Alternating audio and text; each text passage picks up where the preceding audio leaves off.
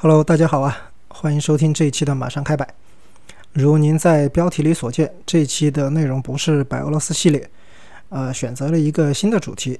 一个是为了避免审美疲劳，连续几期做同样的内容，可能会有些觉得听得有点腻了。另外，也是当年很多故事哈，还包括一些细节、一些人物、一些情感，都需要重新的回忆和整理。所以说，白俄罗斯系列可能会在后面的节目里陆陆续续随机播出。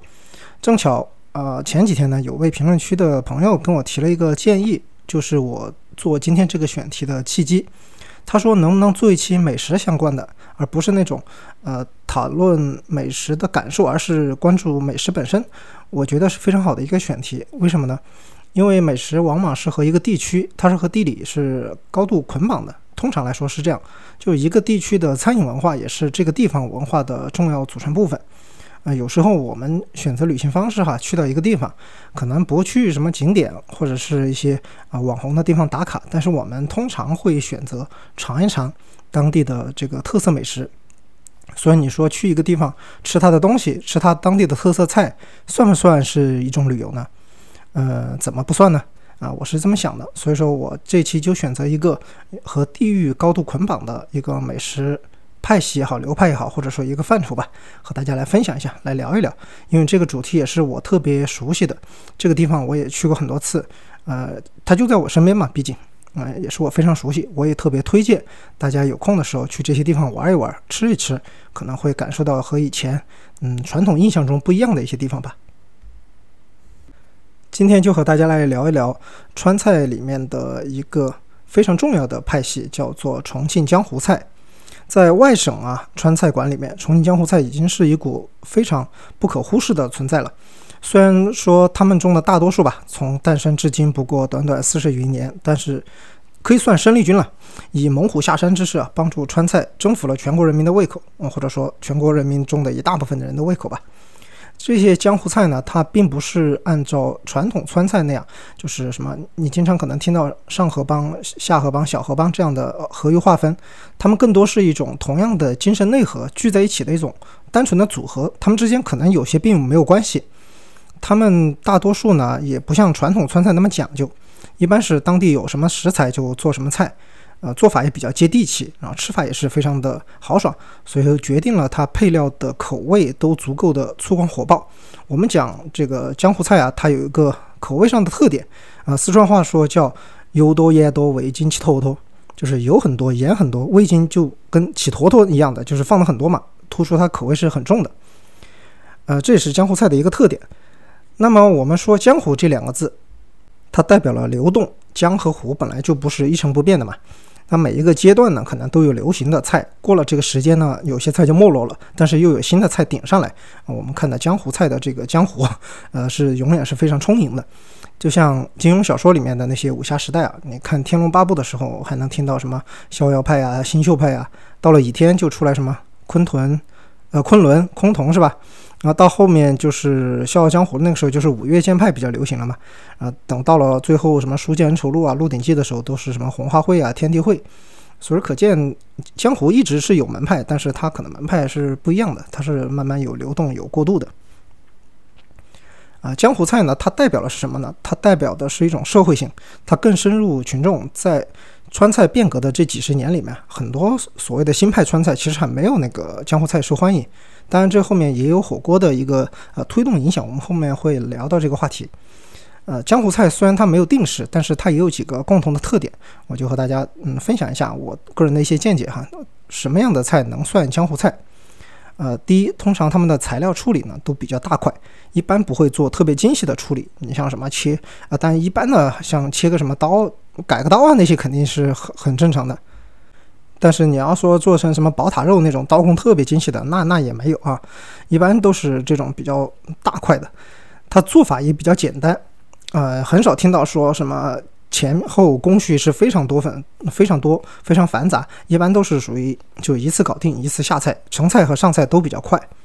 还有一个特点呢，就是它的分量比较大，呃，而且就是一般是一盘一席。我们在成都，包括在重庆吃的很多那种，就是重庆市区啊，吃到很多比较嗯品种多而精细的类型啊，是完全不同的。我们经常去吃一桌菜，你可能会点很多个菜，对吧？从凉菜开始，什么素菜、荤菜，然后再再点个什么汤，这是一席菜。但是江湖菜经常就是一盘一席，它一份菜端上来，你就可以成席了，你不用点其他的菜都可以。这也是江湖菜的一个特点。呃，另外一个特点呢，就是它的客户群体啊，最初呢，它也是针对劳动人民是比较多的，所以它的口味是比较重嘛。前面也讲了，这个油多盐多味精起坨坨这个特色，但它里面忽略了辣椒啊，这个辣椒可以当做是一个基础，在这个基础上还加了很多其他的东西啊。现在呢，它的口味就是更是将麻辣做到了顶峰，因为它经历了这个口味的火锅化。什么叫火锅化呢？就是在九十年代的时候，重庆火锅就是那种牛油火锅，我们现在吃的很多的这种现代的呃重庆火锅，都是在那个时候走向全国的。呃，在它的这个影响力的带动下，很多江湖菜为了就是出圈或者是叫走出去嘛，他也搭上了这个便车啊，把自己的口味主动或被动的一些改变，就经历了这个口味的火锅化。它很多以前是炒比较呃自己。配的料，后来就直接炒火锅底料了，这也是非常常见的一个改动吧。所以说，就是口味更加突出麻辣了。最后，江湖菜有一个特点，就是它和地域结合的非常紧密，几乎每一道江湖菜的命名都和当地的地名是有关系的，就是什么什么地方什么什么菜，都是完全形成一个整体。直接就变成了当地的餐饮文化招牌啊！啊，你每到一个地方，你都能看到这个地方地名后面接的一个一个菜，你就知道了啊，这个就是当地的有名的江湖菜。那所以说，它几乎是每个重庆的呃县乡镇这一级别的口味的最大公约数。呃，江湖菜的发源呢，虽然说说法各异吧，就是有不同的说法，但是面向顾客的，就是我们现在能够吃到的这些江湖菜。基本上百分之九十九吧，都是诞生于上个世纪七八十年代。以前解放后啊，还有一些摆小摊的那些那些店，就是他们传说自己最早是那个时候发源的，但是在公司合营以后，基本上就是销声匿迹了。改革开放以后，才慢慢又活跃起来。嗯，这个就后来怎么让全国人民都知道江湖菜的存在呢？就是前面讲了九十年代重庆火锅的这个火爆，呃，带动了整个江湖菜的发展。但是怎么说呢？这个有利也有弊，对吧？因为很多他的菜，他就调整了自己的做法，为了迎合这个重庆火锅的那个味道嘛，呃，就是做出了一个所谓违背祖宗的决定啊，在口味上实现了一点变化，不管是炒菜还是烧菜啊，都要加火锅底料。呃，到现在我们很遗憾啊，就是很多老牌的江湖菜，你在吃它的时候，口味都逐渐趋同了啊，不得不说是一种遗憾啊。你在很多以前查的一些文献或者一些县志的记录中，他们的做法可能是完全不一样的，但是现在都慢慢变得很相近了。当然，很多江湖菜，它为了打响名声嘛，这个为了宣传都是可以理解的，就开始编一些比较辉煌的一些历史哈。啊，有些是很离谱了。你说，嗯，发源于什么太平天国时期的，这都算是比较客气的。呃，一般说什么湖广填四川带来的这些是比较常见的说法。还有，呃，包括像我见到过的，有说什么康熙年间发明的。啊，你看都说到康熙那个时候了，也就是乾隆啊，只爱下江南，是吧？要不是乾隆要是来趟重庆，有些菜的发明人那个帽子肯定是扣到乾隆的呃这个头上了。啊，我都能想出来怎么编哈，什么乾隆皇帝下重庆啊，途经某个镇的时候，什么和人走散了，什么三德子法印是吧？呃，饥渴难耐了，呃，闻到当地人厨房传来的异香，居然主动询问能不能吃一口啊啊！当地老百姓很淳朴啊，看到这个饿得不行的人，就给他吃了什么什么菜，然后乾隆皇帝就非常高兴，然后回去以后就给亲子啊御笔给这个什么什么菜给命名啊，所以我估计基本上就是这一套套路哈。当然，这个所有的编法，我里面我听到最玄幻的一种，呃，是毛血旺的，呃，居然有学者他自己去发文章啊，他煞有介事的讲，说毛血旺是谁发明的呢？是当年建文帝朱允文 啊逃难到重庆的时候发明的，这个就稍微有点离谱了，是吧？你就专门找这种死无对证的东西来说，这个别人也没法反驳你。江湖菜的原料也不是特别的丰富哈，基本上都是呃鱼和。呃，比较多，鱼和鸡比较多，它和鱼比较多，呃，可以理解吧？这个是由地理和社会的双层因素构成的啊。重庆呢，它本来水资源就很丰富嘛，对吧？境内江河连接也是非常便利，水产就是重庆的一个优势。各个乡镇呢，就是靠水吃水吧，鱼做的多，那是自然而然的事情啊。另外还有一个原因就是和当时的时代背景也有关系啊，啊，很多江湖菜我前面说了，它是发源于上个世纪八十年代比较多，在那个之前呢，呃，当地人是有了非常丰富的资产自销的这个一个经历，因为。呃，处于计划经济时期嘛，那肉类啊，它是属于计划之内的，呃，不能想吃就吃。但是鱼呢，它不在那个计划列里面啊。条件不好的那些家庭呢，就靠江河里的这些渔产啊，养活自己的同时呢，啊，分享给街坊邻居，或者是再整点外快，那是非常常见的事情。啊那同样的原因，鸡当时也是相对来说比较容易搞的这个肉类，家家户户啊，像四川重庆我们这边的农村，家家户户自己养点鸡都是非常常见的，而且也给自家的增加了这个肉类供应嘛。所以我们现在能看到的江湖菜，基本上就是嗯什么什么鱼，什么什么鸡是特别多。这一期的内容呢，主要是和大家分享很多我心目中算是比较有代表性的江湖菜吧。他们的呃发源形式，还有一些呃和现在当地一些文化的连接、一些关联，我会举很多例子。啊，虽然这期节目我题目中也讲了是叫重庆江湖菜，那么肯定是以重庆就是现在行政上的这个重庆市它的江湖菜为主哈。但是在节目的结尾后面，我还是留了一点篇幅给四川，就是现在行政意义上的四川省啊，我选了几个代表。因为怎么说呢？江湖菜在诞生的时候啊，它刚发展起来的时候，呃，重庆在行政上还是四川省的一部分，啊，这些江湖菜分布的地方呢，也现在也有很多是在如今的行政上的川渝边界附近，啊，虽然他们是被边境线给分开了，但是毕竟乡土人情啊，它是没有实体的边境线分隔的，啊，这些人呢，他们住的可能就是比较邻近的乡，比较邻近的镇，他们说话的口音也很近似，啊，吃的东西也是类似相同的。啊，所以说很多人是在讨论江湖菜的时候呢，是把它作为一个叫川渝江湖菜或者说巴蜀江湖菜的一个共同概念吧。呃，所以我后面也会留一点篇幅给四川的一些代表啊，虽然它不在标题里的这个重庆之列，这里就稍微提一下，以免大家觉得还是在搞那个什么大四川主义这一套，是吧？没有没有没有，我还是非常尊重的。我们和大家分享的第一个江湖菜，也是我个人心目中认为最有名的一个江湖菜，就是毛血旺。呃，这个麻辣火爆的江湖里面啊，如果说你要选一个武林盟主，我觉得哈，就是毛血旺是，呃，他是完全有资格。我我甚至觉得都不用选，应该就是他，因为不管是从资历还是从格局这两方面啊，就毛血旺都算是江湖菜里面的大当家了。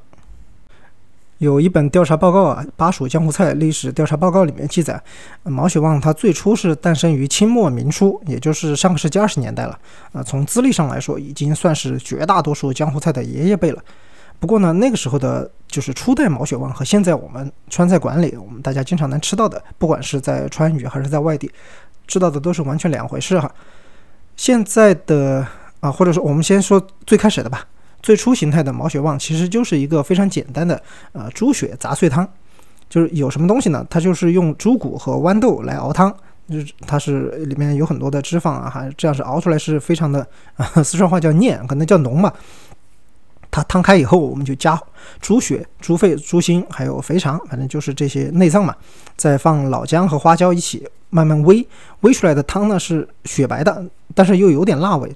呃，人来人往的那个。重庆磁器口水呃那个码头啊，当时它就是在重庆的磁器口，现在也是叫磁器口嘛，在那个地方发源的，来来回回都是一些力工啊、船夫这些从事重体力劳动的人们，就很容易被这份味道给吸引到，因为它足够的刺激嘛，而且猪下水的价格也比较便宜，大家都消费得起，即使是呃劳动工人来说都能够消费得起，所以说这个猪血杂碎汤就这么传播开去了。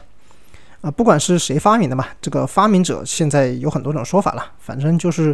嗯，选择用猪血做汤这个做法，它不是什么新的发明，不算奇思妙想吧。因为从晚清开始，成渝一带啊，就连接成都到重庆这一带地方，什么重庆、成都出来什么，包括下面内呃资中、内江，呃，一直到什么重庆，现在隆昌啊那些过去，全部都是很多地方都喜欢用猪血烧菜。我们现在有一个概念，就是叫成渝的古驿道啊，呃，这个很多我认识的一些，呃，热爱旅行的、热爱徒步的一些朋友，他们都去走，重走这个成渝的古驿道，每铺每驿几乎都能见到有人在烧制猪血，所以这个猪血在四川这边还是非常有名的一个菜。他当时是在嘉陵江畔的磁器口古镇，在这个地方发源的。呃，现在大家去磁器口这边旅游，它也是个非常呃怎么说呢有名的旅游目的地吧。但是它现在的磁器口古镇是后来开发的一个商业地产，呃，不是最早的那个从磁器口码头了。但它的地貌还是保留了下来，叫一江两溪三山，我这个我这个川普一江两溪三山四街啊，它这个地貌啊是非常的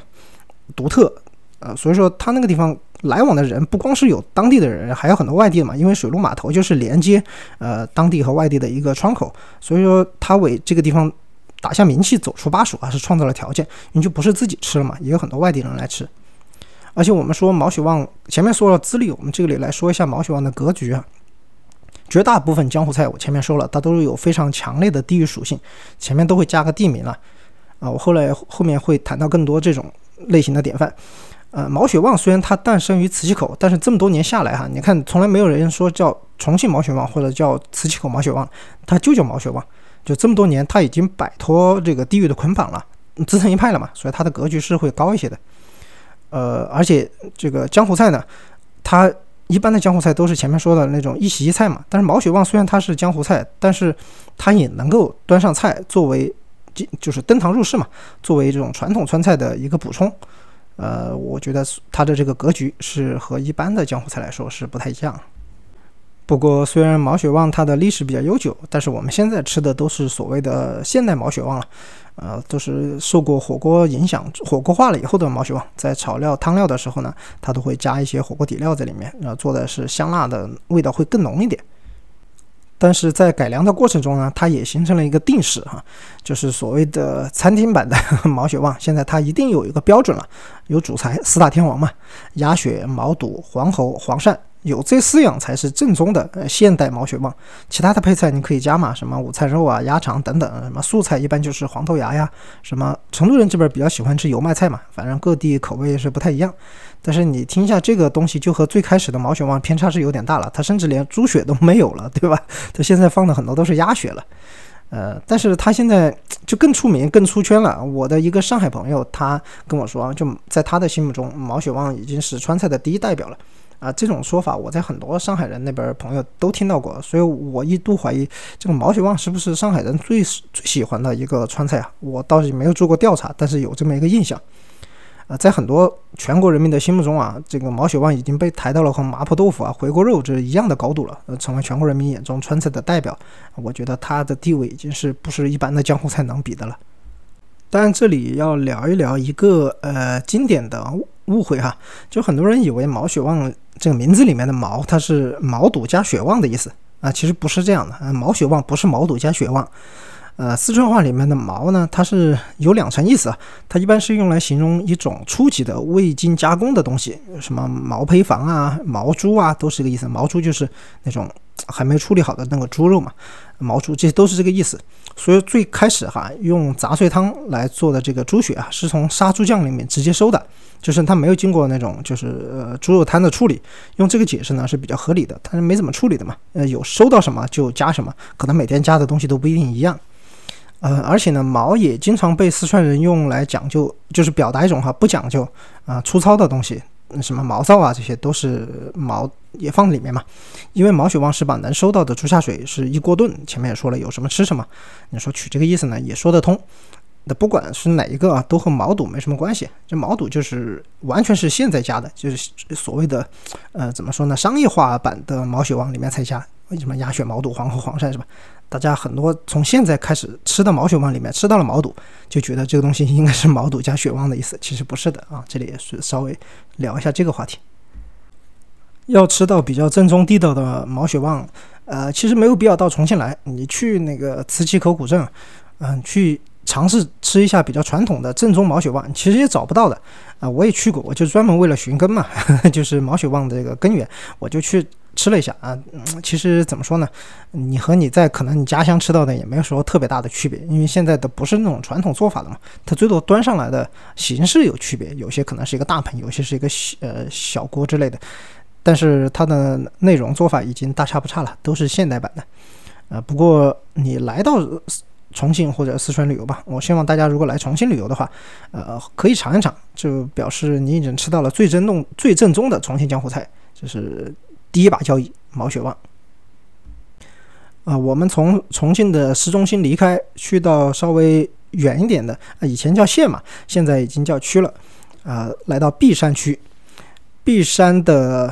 来凤镇，它有一个做鱼的传统啊。当地人呢，就是根据自己的口味，呃，把这个鱼给做出来，慢慢接待来往的商客嘛。因为璧山也是出重庆到成都这个连接的两个古驿道之一的，叫呃北边的这个就是东小路，它的一个重要的驿站嘛。所以慢慢来往的商客多了呢，它的这个名气也就起来了。但是呢，现在我们吃到的这个江湖菜，就是璧山的代表，叫璧山来凤鱼，它是源于璧山区的来凤镇，呃，来凤的，就是来去的来，凤凰的凤。但是现在有据可查的发源哈，嗯，就没有那么老了。就是那个时候古驿道其实也早就不用了，基本上还是在八十年代了。现在我们看，基本上已经出圈了。虽然不像毛血旺那样完全的去掉了地名，但是来凤鱼已经形成了一个品牌吧。就是说有很多鱼你能听到什么，呃，合川的也有什么，然后汇川的也有很多都有鱼。来凤鱼已经形成了一个自己的口碑，它被称为。呃，重庆江湖菜的鼻祖啊，有点天下武功出少林的意思。哎，前面说了什么？不是毛血旺历史才是最悠久的吗？为什么又说来凤鱼是江湖菜的鼻祖呢？呃，其实毛血旺它的历史虽然悠久，但是前面也说了，它传统的做法和现在完全已经脱钩了。呃，我们现在能吃到这些所有江湖菜里面最早的这一批就是来凤鱼。那么它的做法其实是影响了很多的江湖菜啊。啊，本质上来说，我们可以解析它的核心本质，它是一种水煮鱼，它的味道突出了是麻辣鲜香嫩。怎么把鱼做好是很讲究的哈，因为你要把这个就是鱼要做的入味，还要做的很嫩，这个是不容易的。来凤鱼呢，它是一个被来往游客喊出来，或或者说来往旅客吧，呃，喊出喊出名的一个菜品。当时哈，就是在来凤镇这个地方，那些当地人一般就是喊它叫麻辣鱼，就对外宣称就是人家问你这个是什么鱼啊，他说这是麻辣鱼。其实没有什么品牌意识啊，就这么宣传出去了。那些外地人说的多了，他回去给自己的家乡或者跟其他的朋友宣传嘛，怎么说呢？那他他们就只能说是来凤的麻辣鱼啊，就是来凤麻辣鱼嘛。后来就说多了，就简称了，就叫来凤鱼。慢慢慢慢的就又传回到了本地，大家就知知道这个东西宣传出去的时候怎么说，那就说一个来凤鱼就已经把招牌打出去了。现在如果去重庆啊吃来凤鱼，呃，用的鱼是花鲢比较多了。因为它更能体现肉嫩的特色嘛。以往传统的呢是用草鱼，但是你把草鱼做的很鲜嫩，就很考手艺了。呃，所以当地的每家店在处理鱼肉，就是那个腌制的过程中啊，一般都有秘方的。啊，我之前听一个老师傅说，就是那个底料的味道啊，要和鱼匹配。你一口下去，呃，除了肉嫩啊，你还要吃到。那个一个复合香味，那个复合香味是怎么来的呢？它是有豆瓣、泡姜这些在汤底的炒料的一个复合香味。它不光是有那个呃整个鱼身上的那个麻辣味道，它不会盖住了。你说到这个呃来凤鱼是江湖菜的鼻祖啊，我们就觉得一个很很有意思的就是地方，就是它是属于璧山，以前璧山县嘛，现在的璧山区。这个璧山这个地方呢，它是江湖菜的重镇了，就是好几个突出代表。除了最有名的这个来凤鱼嘛，还有一个碧山兔，就是吃兔子，它也是非常的有名的啊。我们知道这个没有一只兔子能够活着离开四川嘛，嗯，当然肯定重庆也是这样的。呃，这个碧山兔是怎么做的呢？它是用鲜椒，它是和重庆特产的品质特别好的这个青花椒是结合。四川这边呢都是花椒比较出名的产地，而且四川重庆也是喜欢麻辣这个口感，对花花椒的这个消费量是非常高的。呃。不像四川，像雅安那边，它的这个红的花椒是比较多。呃，重庆那边它的一个特产就是青花椒。青花椒它的味道没有那么麻，但是它更香，清香味是比一般的，就是做麻辣的菜哈是更突出了。这个兔子在四川这边也有很多的做法，我个人是比较推荐璧山兔呢，就是，呃，当然如果你能吃辣，它在正常的辣的基础上，它更突出那个清香的味道。所以现在我们在外地看到很多璧山菜的餐馆，就是卖璧山菜的，名字一般是把璧山兔和来凤鱼并列了，呃，有点像什么呃什么少林武当是吧？就是那种感觉的。在这两位武林泰斗的呃加持下，他还有其他的啊，受到南川烧鸡公影响，呃，诞生的这个叫璧山版的烧鸡公，它也是一道江湖菜，它的口味呢就更加的温和了。你说算是花团锦簇整个大家族下面的一朵小花吧。这个就是璧山的江湖菜的一个代表来凤鱼，呃，还有这个叫什么璧山兔这么一个一个一个小段，呃，如果大家来到这个重庆的话，可以往璧山这边去一下。璧山不像这个重庆其他地方有那么丰富的旅游资源啊，因为它就是境内有一个秀湖水库嘛，它所以有一些什么湿地公园啊，包括像就叫秀湖公园吧，我记得。但是如果大家到秀呃到璧山的话，可以直接下去呃到来凤嘛，去吃点来凤鱼。这个我觉得是你如果在重庆有那么空余的一天，嗯，这也是一种不失为一种选择吧。讲完了来凤鱼。我们又到下一个地方，就是另外的一个区，叫大足区，啊，大小的大，这个足球的足，大足区这一块，我们要讲的江湖菜的代表呢是大足游艇鲫鱼，嗯，它是发发源于如今的大足区的游艇镇哈，但是游艇镇其实并不是现在大足区府你所在的这个地方，而是它在南边儿，呃，有些人可能到大足去，他是到那个包括像火车站啊，呃，长途客运站啊那些地方啊。包括我们要去，呃，它的著名的这个景点——世界遗产大足石刻，啊，这个大足石刻呢，它就是在大足的区中心这一块儿，呃，当然你如果不去游艇镇，因为你要往南边走很长一段嘛，啊，就在中心这个区域就可以了，因为也有一些很出名的店，它也是开到这边来了，就是游艇鲫鱼的店，还可以游览世界遗产嘛，大足石刻，呃，对于以前的成渝通道来说啊，大足和游艇其实是两条线了。就是我们前面讲，不是有成渝古驿道嘛？呃，出璧山到大足连连接那个安岳，这是一条线。安岳就是蜜雪冰城那个柠檬水用的产柠檬的那个安岳哈。这个是传统成渝古驿道的北道，也称东小路。它多为商贾行走啊，因为它距离近一点嘛。但是呢，因为它是不是官道，所以它的沿途条件呢就会差一点。呃，南边的那一条呢叫东大路。它是连接内江、永川到重庆的这块呢，是一定会经过的，就是游艇铺，就是游艇，也称游艇铺嘛。呃，铺就是商铺的铺，铺是什么意思呢？它是驿道的一个单位啊，从大到小不同的作用哈。驿、镇、铺、团，它都是有不同的功能。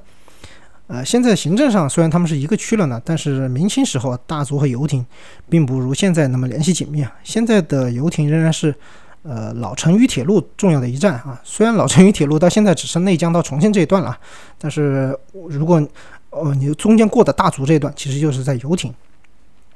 游艇它的这个位置啊，就是交通要道的地理位置，决定了往来的游客哈，它是肯定是客流的主力的，包括是商人啊，还有一些游客。所以说游艇鲫鱼啊，它的名声在外，每一个当地路过的人啊，他都会愿意尝一尝嘛，因为。它就和那个叫什么，前面说了，呃，那个鱼一样，来凤鱼一样，它这个名字也是外地人取的，它命名模式差不多啊。来到游艇，看到很多这个鱼鲜饭馆，当地就是叫什么什么鱼啊，没有人叫什么游艇鲫鱼的，一般就是喊什么，比如说你这家人姓陈，你开的店就叫陈鲫鱼，大部大部分这样，什么刘三姐鲫鱼啊，什么这一类的。呃，但是你外地人出去以后呢，你跟人家说就说不清楚，你都得带上地名来宣传嘛，就叫游艇鲫鱼，呃，什么？我跟朋友说那天我在游艇吃了一个鲫鱼，是特别的好吃，啊，所以慢慢慢慢游艇鲫鱼也形成了一个品牌，就喊出去了，啊，这个也是呃很多重庆江湖菜它发源的一个最初的一个模式，就是不叫现在的名字，可能也是被宣传的时候喊起来的，慢慢慢又变回来，影响到了本地，就形成了一个固定的命名方式。啊，游艇鲫鱼呢，也是一道菜带动当地各个产业发展的典型啊。因为它最早的经典做法就是最最最传统的游艇鲫鱼，它是用那个生的菜籽油来炒豆瓣，将豆瓣呃炒红炒香，然后呢加什么东西呢？它加的是泡姜、呃泡菜、泡海椒，就泡海椒就我们四川人叫泡海椒，就是泡的那个辣椒的意思，泡椒嘛，来一起炒这个底料。你经过爆炒了以后呢？它就不见酸了，因为泡菜很多有酸味嘛，但它那个泡酸没有了，就只有香味，再加一点那个白糖提鲜，所以它是辣中带点回甘的这么一个口味一个味型吧。因为要用到大量的泡菜，所以说当地的呃这其他的产业啊，像卖姜的、卖辣椒的、嗯卖萝卜的，因为它那个泡菜有泡萝卜嘛，也要加进去，甚至甚至卖那个泡菜坛子的，都跟着游艇鲫鱼的火爆，都跟着发财了。九十年、九零年中后期嘛，火锅的这个浪潮也冲击了游艇鲫鱼。呃，很多他想出去的，大家吃惯了那个火锅的那个味道哈，就来了，就反过来要求到了你游艇鲫鱼被迫改变，就跟叫什么毛血旺也是一样的。很多人在外地吃了这个红辣味的毛血旺，到了吃那种传统的毛血旺，他反而还吃不惯了。现在我们去大足啊吃游艇鲫鱼，都能在他的身上找到这个火锅菜的这个影子。呃，不过呢，这个。现在这些我们都是在大竹区这边吃。我上次就是在那个二零二零年吧，四月份的时候，当时就是我最秀最近的一次去大竹去看那个世界遗产，当时就在那边，我带父母去吃了一下，呃，游艇鲫鱼。父母的味道口味呢，就觉得老年人他们虽然吃觉得过于刺激了，但是还是能接受，就是因为它保留了那个辣里面有点回甘的这个味道。呃，如果大家有空的嘛。不是为了这个景点而去，也可以专门到游艇镇去一下。就是游艇那边呢，还能吃到啊比较传统的呃那种泡菜底味的，就是比较鲜香麻辣的这个味道的。不光是呃，就是没有那么火锅味道的这个游艇鲫鱼。如果大家有兴趣的话，可以去呃，就是就走一下那个南线，就是从连接了内江、四川的内江、隆昌、荣昌、呃大竹、合川，就是最后一直到江津这么一块儿一条线，呃，大家都可以去。走一下，呃，公路当然很方便了，高速公路特别方便。那你如果是那种叫什么铁路爱好者的话，倒是可以去做一下最后的这成渝线啊，这也不知道啥时候就没了。那刚才也说了，老成渝线是最后是从江津进入重庆的市区。嗯，下面这一块呢，就来介绍江津的一个特产，叫江津酸菜鱼。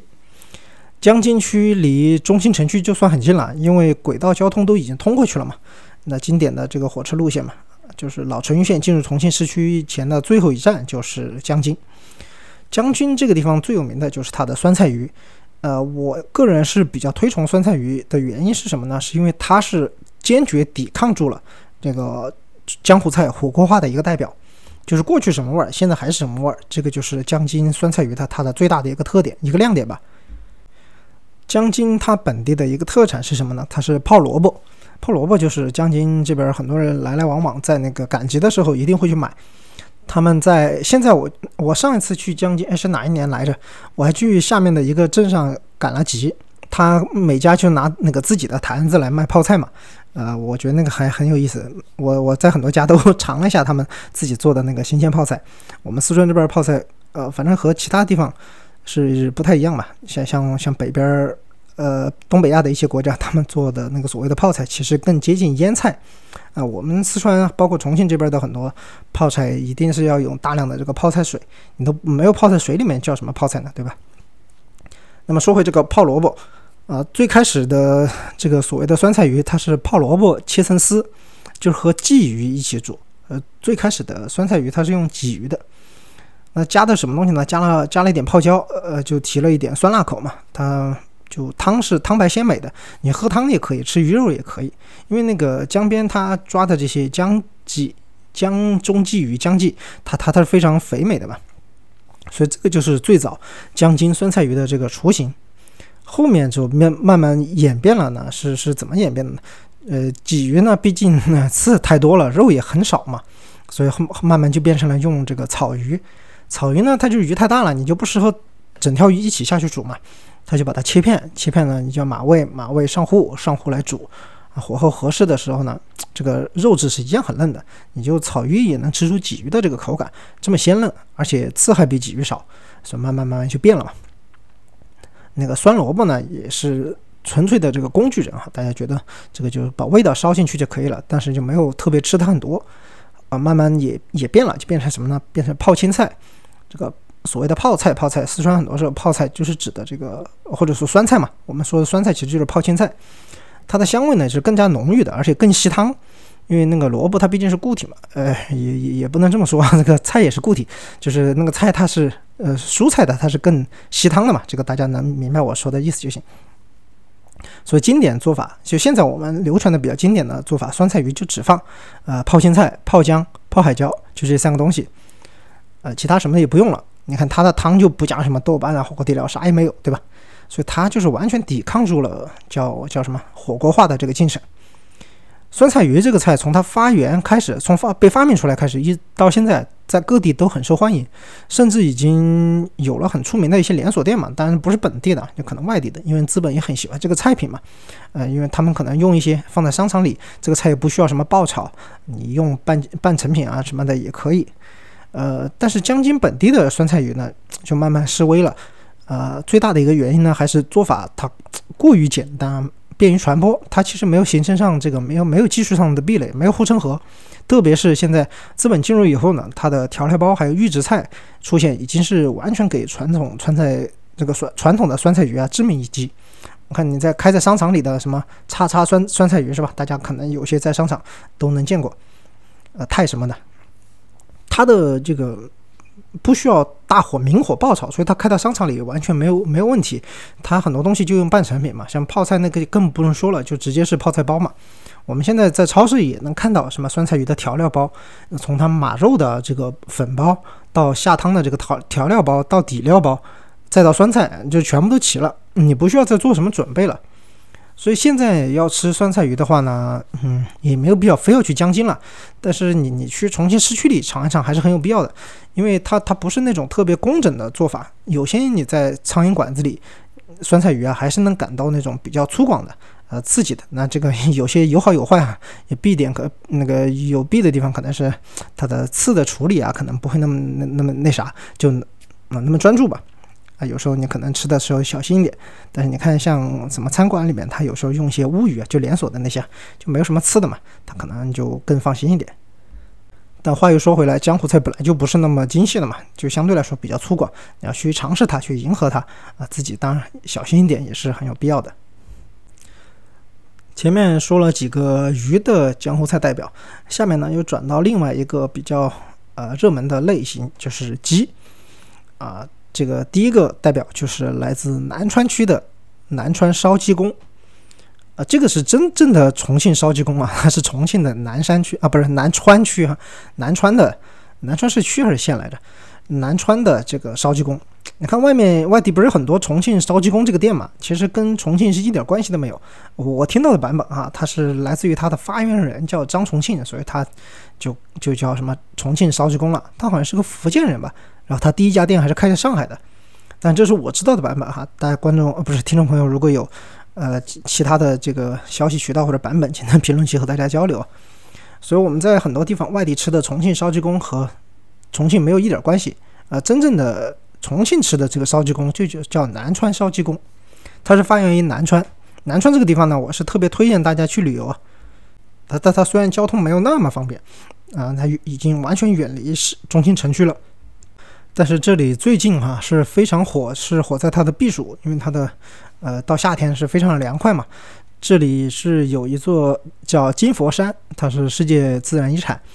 呃，夏天的时候去避暑，然后也有很多植物是去散步，什么也很非常的舒服。冬天还可以去滑雪，呃，算是一个比较有名的旅游景点吧。呃，大家有兴趣就是走到重庆去，想接触一些自然的，我觉得是可以到南川去一下。这个菜怎么发源的呢？呃，重庆这边哈是管公鸡就叫鸡公，它有这种说法，所以说它是烧鸡公就是一道烧菜嘛。当然你要问他是怎么发源的，他给你编的就非常的离谱了，是吧？他就自称是发源于呃太平天国时期，这个石达开的部种啊，他他他来到了这个重庆这个地方，他是用呃他们是想做这个叫什么铁锅炖大鹅吧，反正是想做类似的这种菜，但是呢不好找鹅，他们就找了这个公鸡替代。哎，这个发现味道差不多，也挺好吃，慢慢这道菜就留下来了，啊，这个也是一个离谱的发源之一。根据现有的文字记载啊，就是县志啊那些记载，还有相关人员就是开的比较老的那些店的口述，基本确定它还是一样，和大家都大差不差，发源于八十年代中期。呃，初始的形态呢和现在的版本啊差别是比较大。呃，刚开始就和火锅鸡是差不多的。就是你现在我们有些吃到什么火锅鸡、火锅兔、火锅鱼是吧？都是那样的。那九十年代开始啊，各个地方的江湖菜火锅化就是特别的严重。哎，这个南川烧鸡公和他们就是完全相反的，它开始反向进化了，它开始去火锅化了。它一开始不就是火锅鸡吗？它火锅鸡还怎么火锅化呢？大家都在火锅化的时候，它又开始去火锅化，它把那个味道哈减麻减辣。他就是专门去请一些大师。现在的南川烧鸡公，它的发展是受到了很多传统川菜的一些影响，他就向正规军学习了，他不是那种野路子了，学习了一些比较呃精细的调味，包括他加入了一个特产，就是南川当地的一个方竹笋，就形成了现在这样的一个烧鸡公的格局吧。现在我们所谓的这个南川烧鸡公，其实这道菜如果从菜名来描述，它更应该像是呃方竹笋烧鸡公。就如果没有这两个东西，你就不能叫南川的烧鸡公了啊。但是这道菜呢，它也有它的缺陷，因为它过于强地域性，它的东西和这个地域捆绑是过于强烈，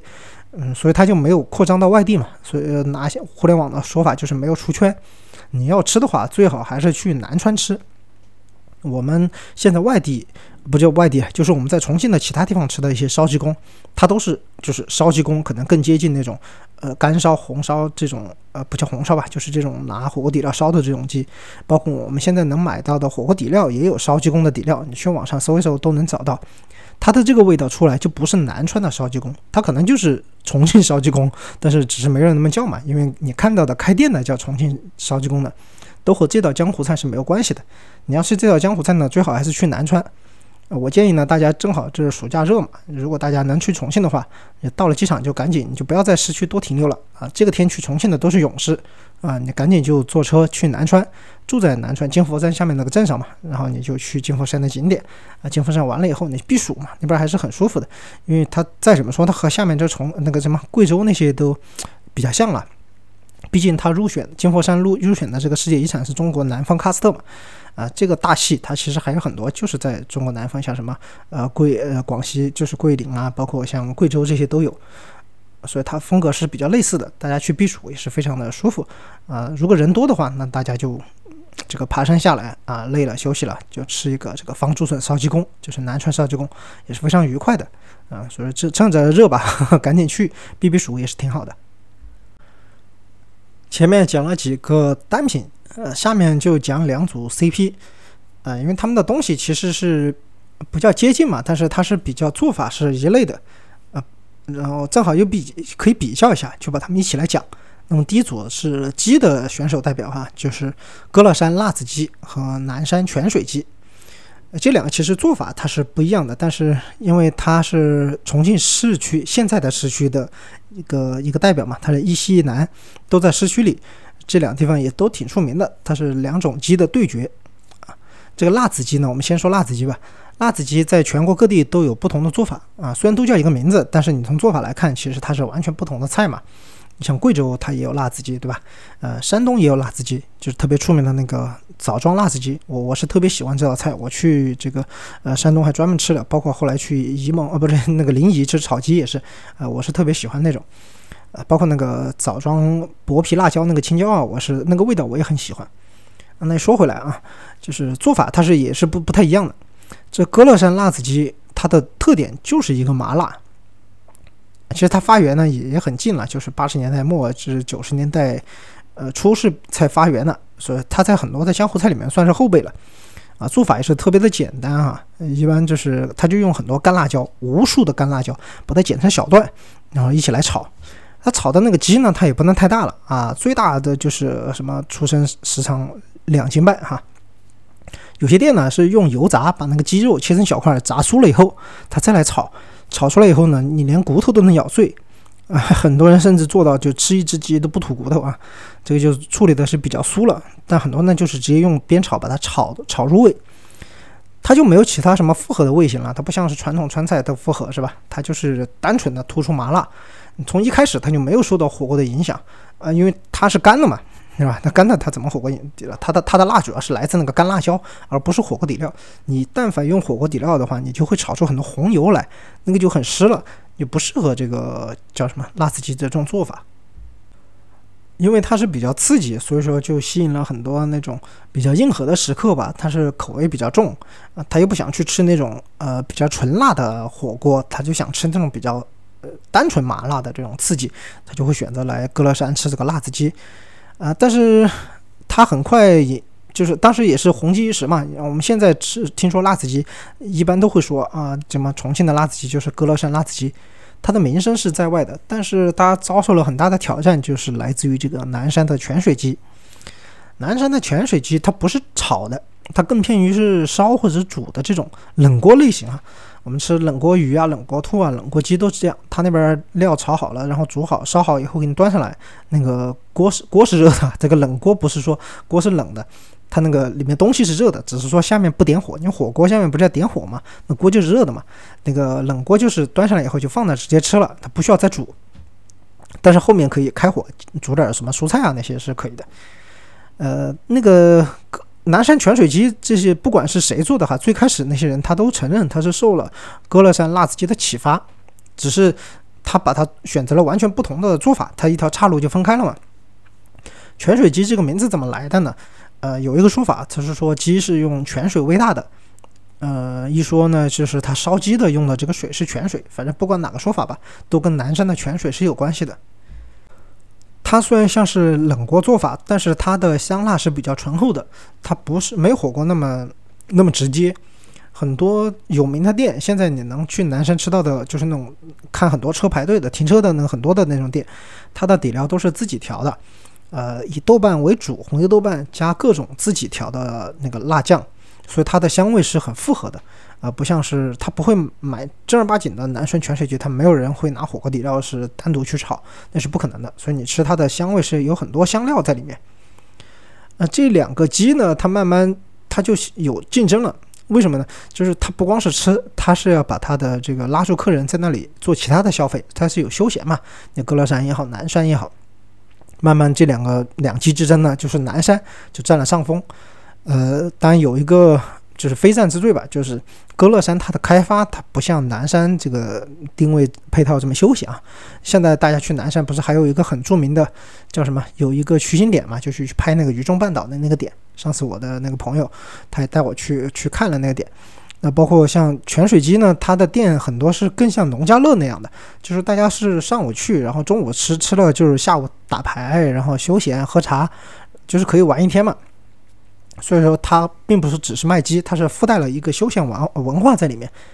而且这个辣子鸡呢，它的单价是比较贵的，因为它那个鸡处理在过程中它的损耗是很高的嘛，所以它那个性价比是不高。慢慢慢慢呢，就从歌乐山就淡出了。但淡出了以后呢，这道菜其实也没有消失，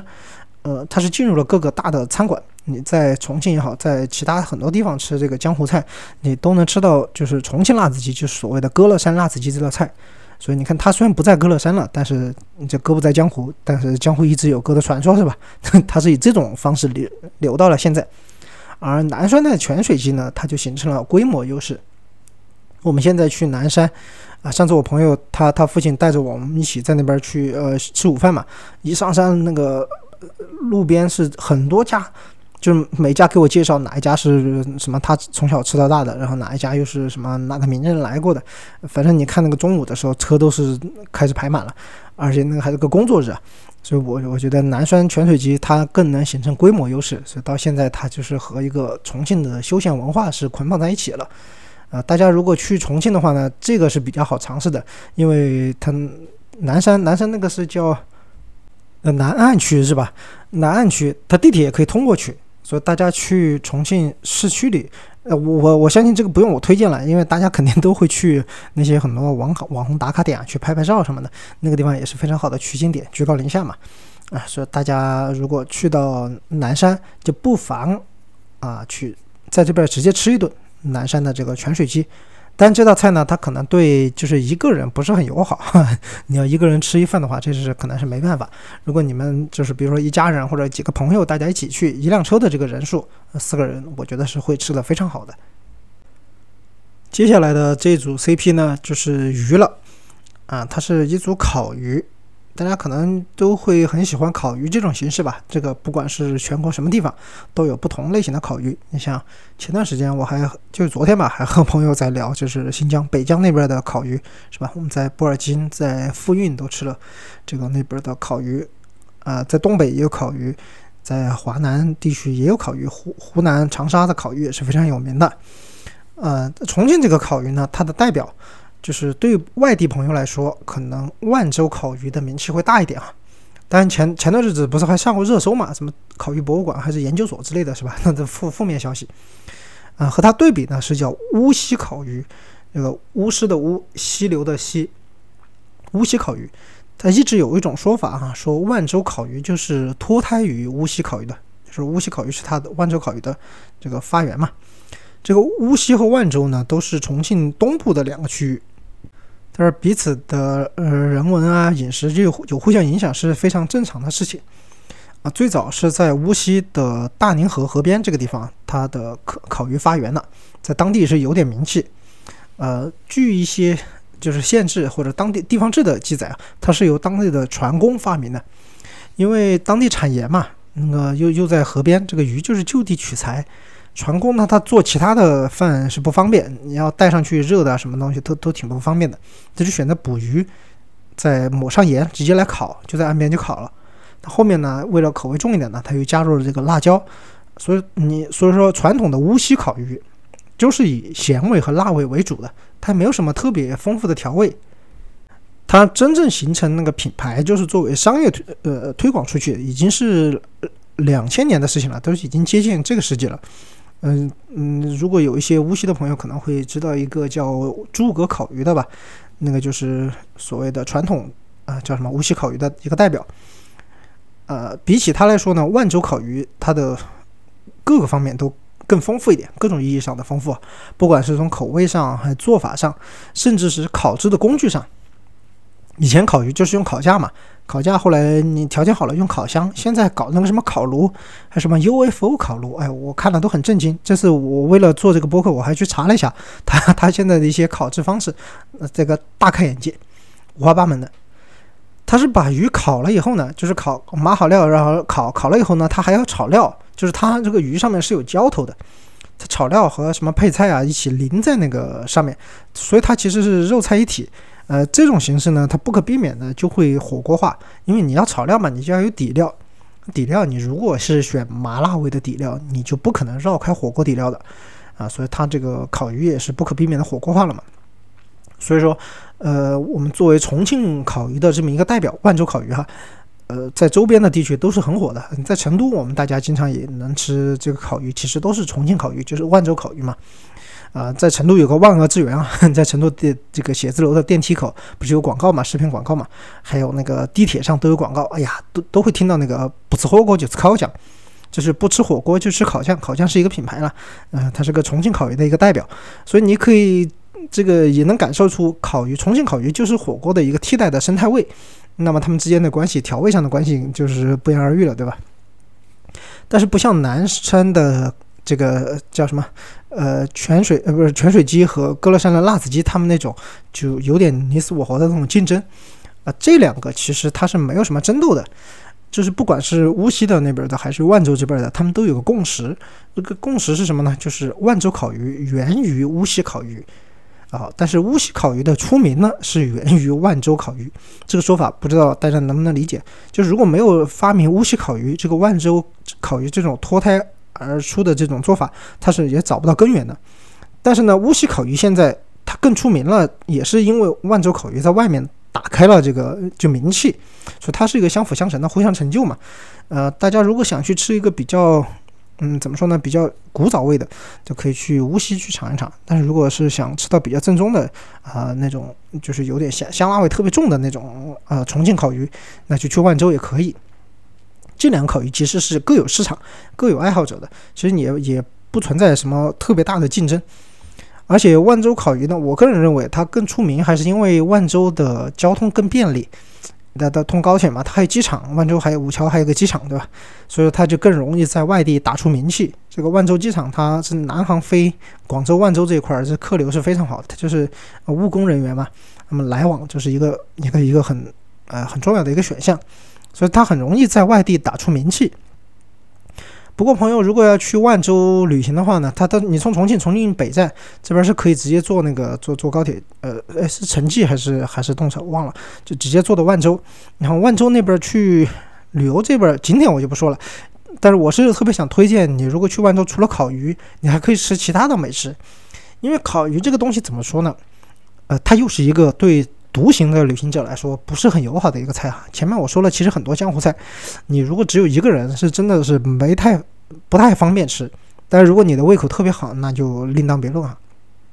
万州呢，这个地方呢，除了烤鱼，它还有很多很出名的美食。呃，万州的这个面也很出名。我们经常说重庆小面，重庆小面，但其实豌杂面哈，就是豌豆的炸酱面。但是万州豌杂面是特别的有名。如果去万州的话，不妨去吃碗面嘛，当个早餐也挺好。啊，中午早上吃了豌杂面，中午吃什么呢？中午可以吃格格，那个就是那个《还珠格格》的格格，呃，他们当地话叫格格。那个格格是什么东西呢？它是小的蒸笼，就跟抽屉一样的小小的那个蒸笼，一一层一层给码上去的啊，它中间通气嘛，然后就蒸一些，嗯，荤素都有，但是最有名的就是三个，呃，羊肉格格、肥肠格格和排骨格格，呃，这三个是如果你到了万州是，我如果要吃格格的话，我推荐是一定要吃一下的。呃，打个不太恰当的比喻哈，其实有点像小龙的粉蒸肉，只是它蒸的东西不一样嘛，它真的是羊肉，真的是肥肠，真的是排骨，但还有一些其他的菜了。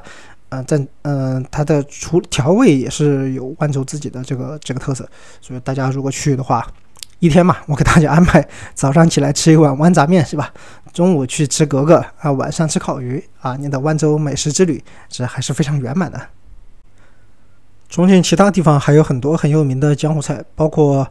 呃，前面两个没有提到的类型，就是鸡杂。鸡杂这个是鸡的内脏嘛，它也是做了一个很出名的，在重庆的钱江这个地方，呃，钱就是贵州那个钱，钱江，钱江鸡杂也是特别出名的。这个限于篇幅，我这里就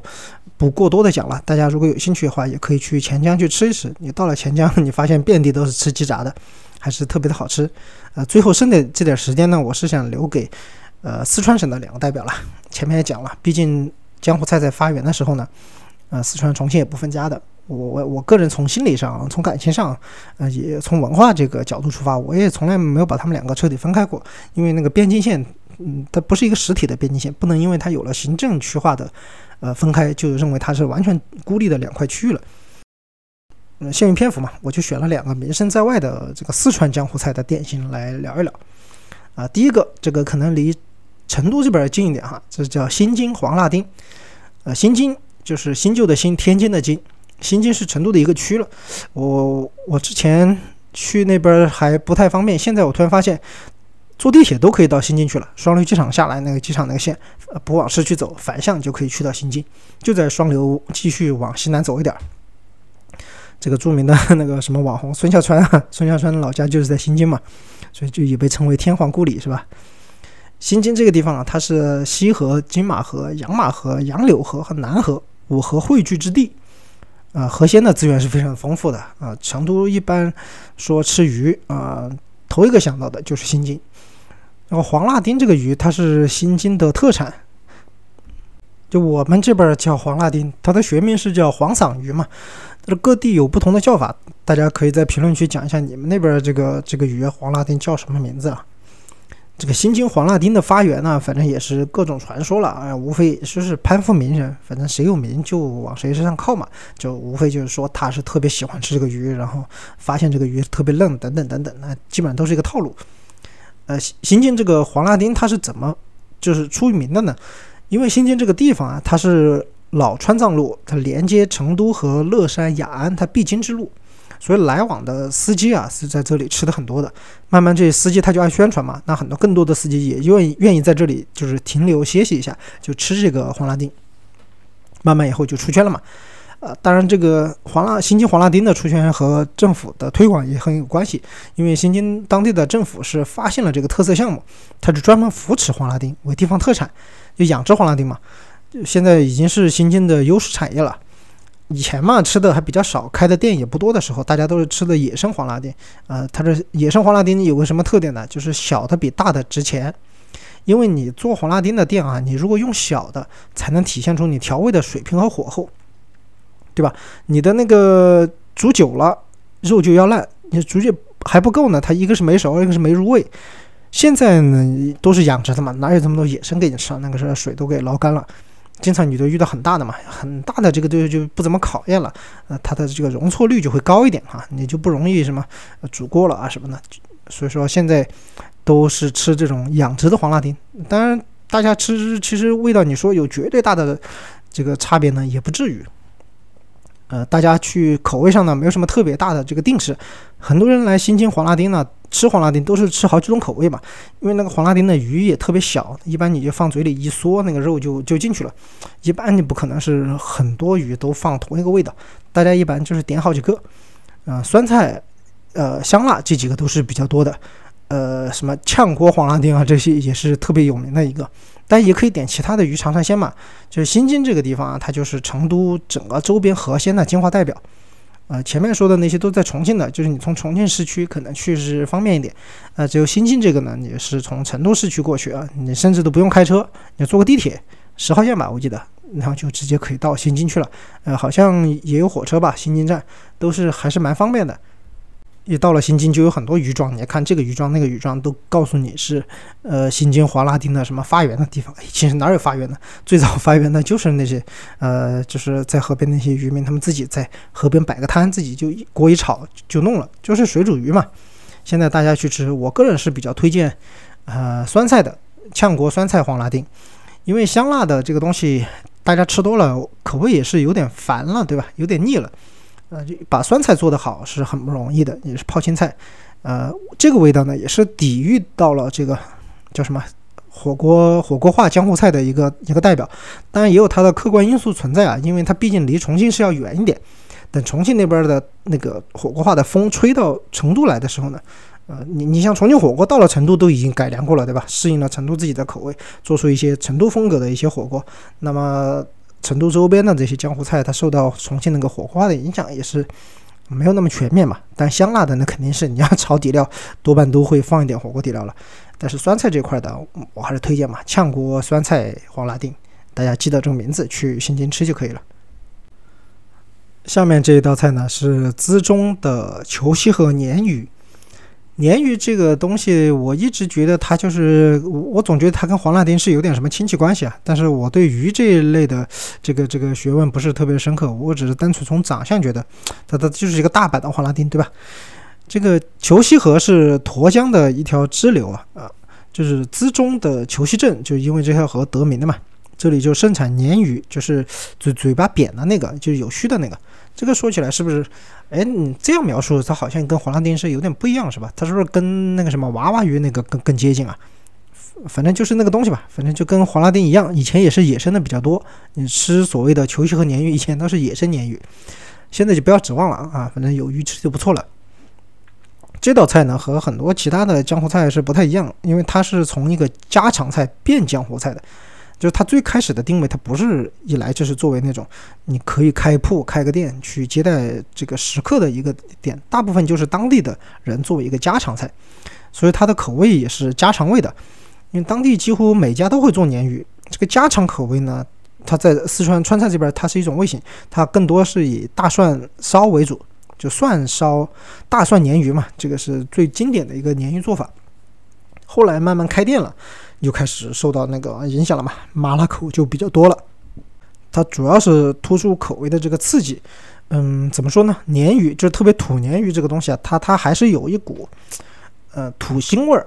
呃，它这个腥味儿不像那个草鱼的那种土腥味儿，还有点不太一样。所以一般吃鲶鱼，大大部分都是用一个比较重的口味把它盖过去。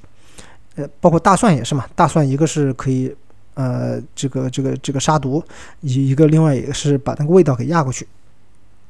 九十年代的这个江湖菜火锅化进程，这个发展到这个地方以后呢，大家会发现，耶，就是你在你来之前，人家已经是火锅化了，是吧？就是前面讲了那个叫什么，呃，南川烧鸡公啊，它是反火锅化，是吧？火锅化来了以后呢，他发现，哎，你怎么反而越来越退了，呃，退步了，就还不那么火锅化了。这个球形和鲶鱼呢，又是另外一种啊，就是火锅影响到这个地方发现以后呢，就在你来之前，人家已经吃火锅了，是吧？就是你迎合的融合的已经差不多了。这个球形和鲶鱼啊，它是作为当地的一个特色菜啊，它是有着从家到店的这个发展。前面也说了嘛，啊，它是体验了这个商业化和标准化在里面。就你甚至它连这个底料都有了成品了。嗯，你如果呃，也就是鲶鱼不好买，就现在一些菜市场还能买到鲶鱼吗？我不知道超市生鲜超市好不好买。我家附近反正一个菜市场，我爸是经常买，因为我爸是爱爱做菜嘛，他也是经常买这个鲶鱼，我们自己家里来烧。大部分我们家自己就是烧呃烧大蒜的，有时候也会烧这个火锅底料这种红红味儿的哈。啊，球须和鲶鱼它的发源呢，跟绝大多数江湖菜一样，也是八十年代发源的。八十年代末呢，就是慢慢慢慢店就开始多起来了，就是从家到店了。这个它的出圈影响呢，是也是时也命也吧，是受到了很一个客观的影响，就是当时要修建这个成渝高速嘛。资中这个地方，它位于成渝高速的中段。你不管从哪块儿来，它正好都是在中间。你从成都到重庆，你开到这个早上出来，你开到那个叫什么资中这儿，差不多也就午饭了。你反向过去也差不多的。你开车累的那些人呢，就喜欢吃点刺激的，要提升嘛，提升那个注意力啊、精力啊那些。一开始，嗯，最开始啊是修建高速的这些工人，他们吃了都觉得好吃。然后就开始宣传开了嘛。九五年的时候呢，成渝高速就通车，通车以后呢，客流量就增大，慕名而来的游客呢，就把整个这个球溪镇的这个规模给扩大了。这不是有个高速公路的一个一个出口嘛？就老的老成渝高速啊，就很多饭店甚至是临时扩的，就是为了就是客流来的突然太汹涌了，就把后面的还是普通的店，前面就突然搭了那些棚子啊什么的出来，能够摆上临时的桌子就可以接了。啊，店家呢，他自己养殖，他自己烹饪，自己还 家里还有人去那个什么高速路口，就出口那个地方去迎接，举着牌子说欢迎吃什么什么哪家哪家的鲶鱼，甚至还带路嘛，就你来不知道吃哪家，他就可以在前面给你带路。啊，这个真的是利用区位优势啊，打造前店后厂的模式，解决用户的痛点，开发用户心智，最最终实现产业闭环。当然，现在球须和鲶鱼它更多的是一个品牌存在了。因为这个地方的区位优势现在慢慢慢慢就淡了，因为成都和重庆之间的这个就是交通是越来越便利，就高速越修越多，你没必要只只从这儿走了，对吧？有很多人走什么中线，然后各种线，你你搜成都到重庆的这个高速公路都无数条，然后还有那个火车也是线路很多啊。那有些走安岳过去的，就是有些走那个叫什么遂宁那边过去的，我们四川话叫叙宁，差点念错了。这个是从这地方不同的地方走过去都可以，走内江什么过去都都行。呃，所以球溪和鲶鱼的这个区位优势慢慢慢慢就呃淡化了。但是呢，它也是以一种品牌进入了其他的就是周边很多地方。如果要吃鲶鱼的，它都会打出这个品牌来，就说是正宗球溪和鲶鱼。啊，反而他自己这个地方，就球溪镇这个地方的名声超过了资中，就很多。我现在跟朋友说这个球溪和鲶鱼，他们知道，人人都知道。但是你说这个球溪和鲶鱼是资中的，他们有时候反而还 不太确定了，就是这个他的名声已经盖过了他所属的这个地级市了。当然，朋友们现在要去吃球溪和鲶鱼，就是在成都也可以吃了，反正都是养殖的，这没什么区别嘛，对吧？